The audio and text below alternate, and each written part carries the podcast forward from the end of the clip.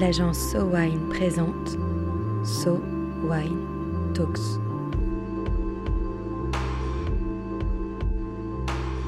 La première série de podcasts analysant les tendances marketing et communication dans l'univers du vin et des spiritueux.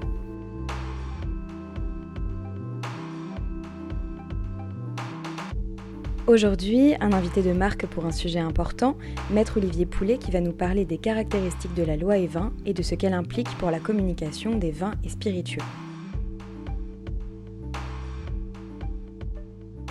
Tout d'abord, Maître Poulet, la loi E20, qu'est-ce que c'est? La loi E20, c'est une loi qui a été promulguée en 1991 qui est à l'initiative de M. Claude Evin, qui était alors ministre de la Santé.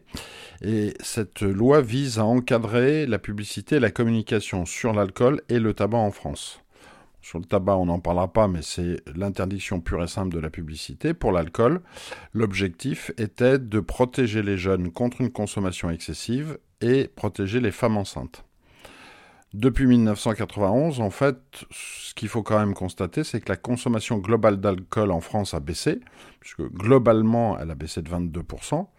Par contre, il est difficile de dire si c'est vraiment la loi E20 qui est responsable de cette diminution, puisque dans le même temps, les taxes sur les boissons alcoolisées ont augmenté de plus de 20%, et la diminution du taux d'alcool au volant a joué aussi un très grand rôle, puisqu'elle est passée de 0,8 g à 0,5 g. Qu'est-ce qui est responsable de la baisse de la consommation? Difficile à dire. Quelles sont les particularités de cette loi, la loi E20 alors la loi E20 est une loi pénale puisqu'elle dit euh, ce qu'on a le droit de faire et de ne pas faire. Par contre, contrairement à une vraie loi pénale, dont le principe est de dire ce qu'il n'est pas permis de faire, la loi 20 dit, elle, ce qui est possible de faire. De quoi peut-on parler? Et sur quel support peut-on communiquer? Et donc elle interdit automatiquement tous les supports qui ne sont pas encore existants au moment de la promulgation de la loi. Je vous donne un exemple, les écrans euh, numériques dans les gares et dans le métro ne font pas partie des supports qui sont autorisés par la loi E20 puisqu'ils n'existaient pas en 1991. Et le problème, c'est que cette loi est imprécise puisqu'elle ne donne aucune définition précise. Par exemple, on a le droit d'être sur une affiche, mais c'est quoi une affiche? Quelles sont alors les conséquences directes à la promulgation? Les conséquences directes sont surtout les conséquences économiques à l'époque, puisqu'en fait, de nombreux supports de presse écrite ont été mis en difficulté, car les budgets annonceurs alcool ont été largement revus à la baisse à l'époque en raison des risques euh, que les annonceurs pensaient courir à cause de cette loi. Alors, ce qui est important de savoir, et, et les points important de la loi E20, c'est quoi? C'est euh, d'une part sur le contenu, qu'est-ce qu'on a le droit de dire sur une boisson alcoolisée? Très schématiquement, on a le droit de donner des informations objectives sur cette euh, boisson. son, prix, sa couleur, son mode de fabrication, son origine géographique, historique.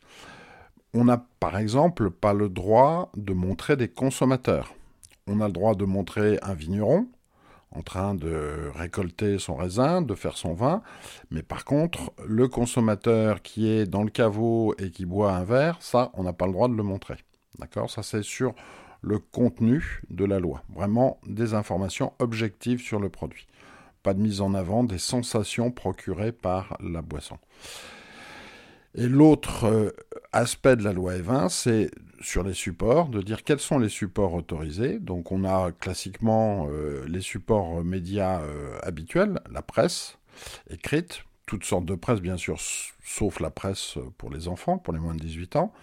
On a l'affichage, les 4 par 3.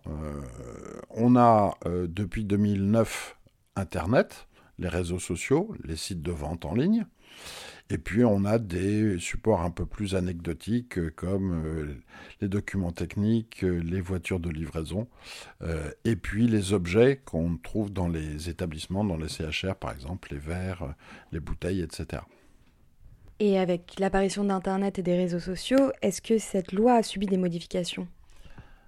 Alors, la seule modification qui a été apportée, c'est l'introduction d'un nouveau support en 2009, puisque en 1991, Internet n'existait pas, donc elle ne pouvait pas, Internet ne pouvait pas être un support autorisé. Ça a été intégré en 2009.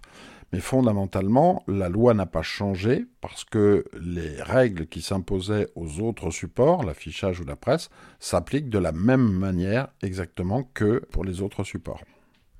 Et alors comment ça se passe concrètement pour une marque qui communique sur les réseaux sociaux, qui par définition sont visibles internationalement? Alors, deux solutions. Soit la marque a deux, deux réseaux sociaux, un réseau social France, un réseau social international, ce qui est un peu compliqué à gérer. Il faut à ce moment-là se servir des, des fonctionnalités que proposent les réseaux sociaux, qui, fonctionnalités qui permettent de diriger géographiquement les contenus qu'on met en ligne. Quand on a un contenu qui est totalement conforme à la loi E20, qu'on considère complètement conforme à la loi E20 et qui comporte un message sanitaire, on l'envoie sur tous les pays, y compris la France. Quand on a un contenu qui n'est pas euh, EVA compatible, je dirais, par exemple, on fait une soirée avec un ambassadeur, euh, une vedette ambassadeur de la marque, ça c'est totalement prohibé en France.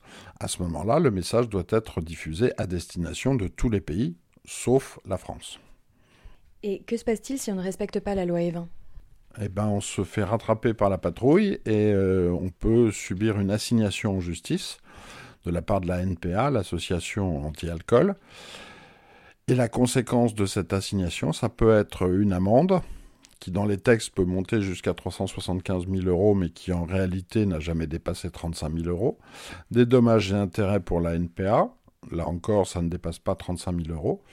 Et puis, bien sûr, le retrait de l'affiche ou du message Internet, sachant que les procédures étant longues, en général, quand la décision définitive est rendue, ça fait longtemps que la fiche n'est plus utilisée. Est-ce que vous avez des exemples d'entreprises qui ont été assignées et qui ont été condamnées? On a beaucoup de campagnes des brasseurs qui font l'objet de, procédures. La dernière en date, c'était Grimbergen, la campagne Grimbergen, qui a été condamnée par le tribunal de grande instance de Paris et euh, la cour d'appel a jugé qu'en fait cette campagne était euh, tout à fait licite et ne devait pas être condamnée. Par contre, euh, Ricard a fait l'objet d'une assignation et a été condamné définitivement sur sa campagne Un Ricard des rencontres qui date maintenant d'il y a quelques années. Est-ce que vous pouvez euh, plus expliquer ce qu'il y, y, avait dans ces affiches qui a été condamné, dans ces campagnes? Alors, par exemple, la campagne Greenbergen, les juges de première instance lui reprochaient de mettre en avant une ambiance qu'ils estimaient euh, proche de euh, l'ambiance de Game of Thrones. Et donc l'idée c'était de dire, on crée avec cette affiche un, réflexe de Pavlov chez le consommateur, il regarde Game of Thrones et il pense tout de suite à consommer une Grimbergen. Et en fait, la Cour d'appel a dit que c'était peut-être possible, mais qu'en tout cas, on n'apportait pas la preuve de l'existence de ce réflexe. Donc c'est pour ça qu'ils ont euh, rejeté la condamnation euh, de première instance. Concernant Ricard, par exemple, euh, eh bien Ricard, lui a été, la société a été condamnée car les juges ont considéré que le slogan Un Ricard des rencontres qui était censé mettre en avant la rencontre du Ricard avec différents ingrédients dans le cadre du verre pour former un cocktail. Les juges ont considéré que le terme rencontre mettait plus en avant le caractère convivial de la consommation du Ricard, et à ce titre-là, la convivialité ne fait pas partie des thèmes autorisés par la loi E20. Qui peut assigner en justice une marque? Alors, n'importe qui peut assigner une marque. Euh, dans les faits, il n'y a qu'une seule euh, personne qui euh, assigne les entreprises. c'est une association, l'ANPA, l'association nationale qui travaille contre l'addictologie en général et l'alcoolisme en particulier, et qui s'est octroyé, je dirais, le rôle de gardien de la loi E20. Selon vous, est-ce que cette loi a pu avoir des effets bénéfiques?